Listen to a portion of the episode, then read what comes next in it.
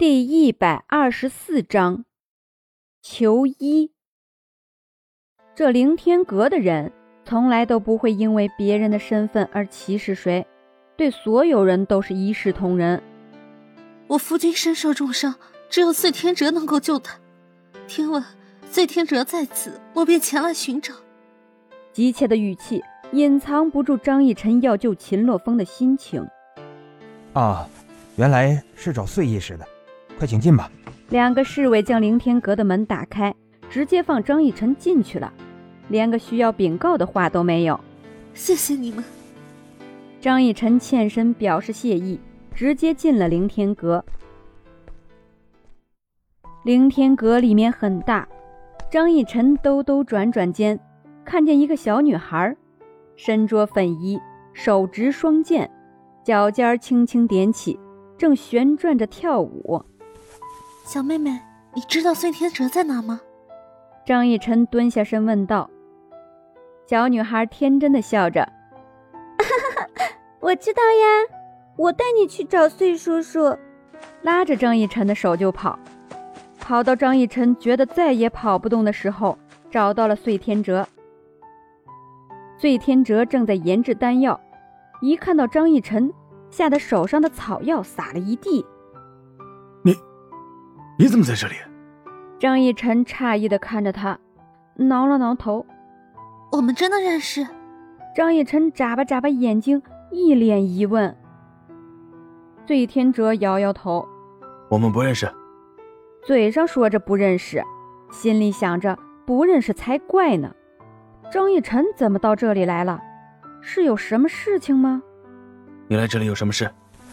醉天哲将草药捡了起来。继续研制，我我是来求你救人的。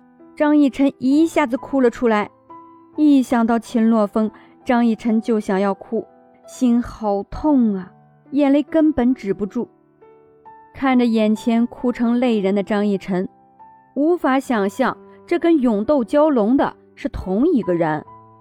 醉天者很是心疼这样的张逸晨，说说看是什么症状？他。他的经脉全都断了，每一寸都断了。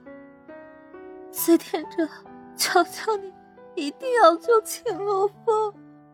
经脉寸断，你先跟我说一下是怎么断的。我也不知道。那人在不在这里？这就有点棘手。要是在这里的话，醉天哲可以先做个紧急处理。但看着张逸晨，又摇了摇头。这情况，除非他去，或者张逸晨送他过来。要么你把他送过来，要么……要么什么？张逸晨急了。见此，醉天哲轻声笑了笑：“哼，这个可以忽略。”但是这个时候，小女孩拉住了醉天哲的手，用力摇了摇：“醉叔叔。”还有一个什么办法啊？你说一下吧。小女孩嗲嗲的声音可爱极了。这，就是我去找他上门诊断。醉天哲捏了捏小女孩的脸，转而又在可爱的小脸上亲了一口。对叔叔上门诊断好不好呀？我也想去。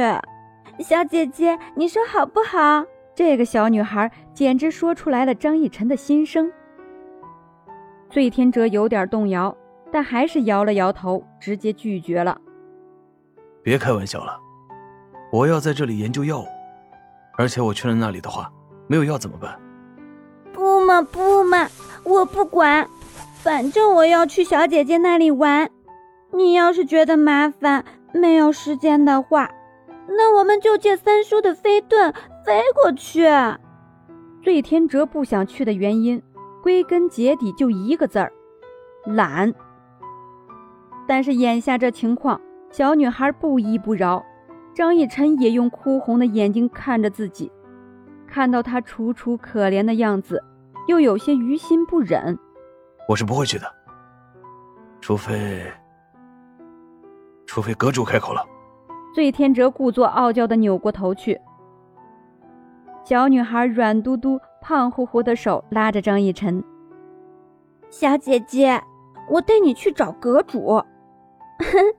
阁主可帅了，只要是符合情理的事情，他不会袖手旁观的。这个小女孩从小没了爹娘，但是幸得阁主庇护，虽然只有五岁，但也是体会过生死离别的，也因此造就了她善解人意的性格。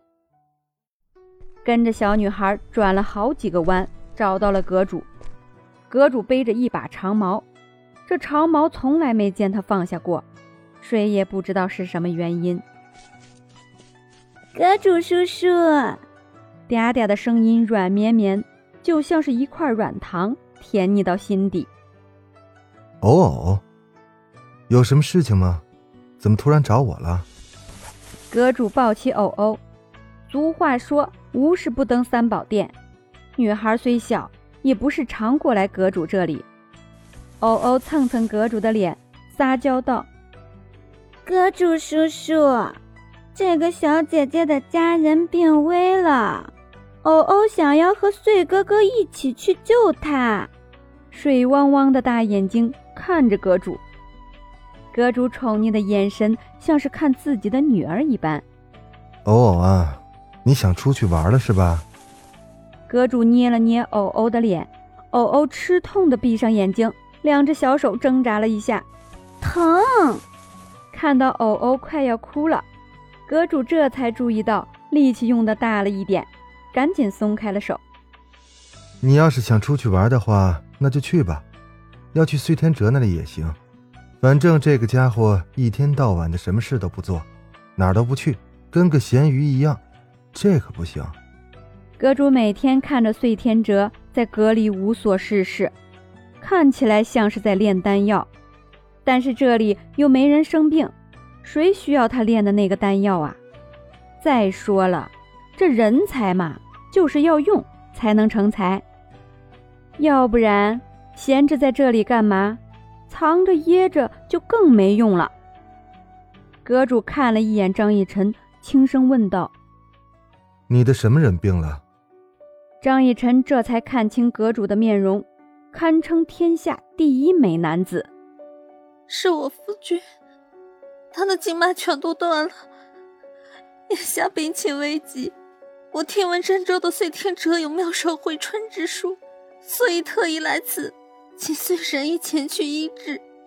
说着说着，一副要哭出来的样子。秦洛风是张逸晨此生的执念，是他最喜欢的人。若是秦洛风死了，他也活不下去了。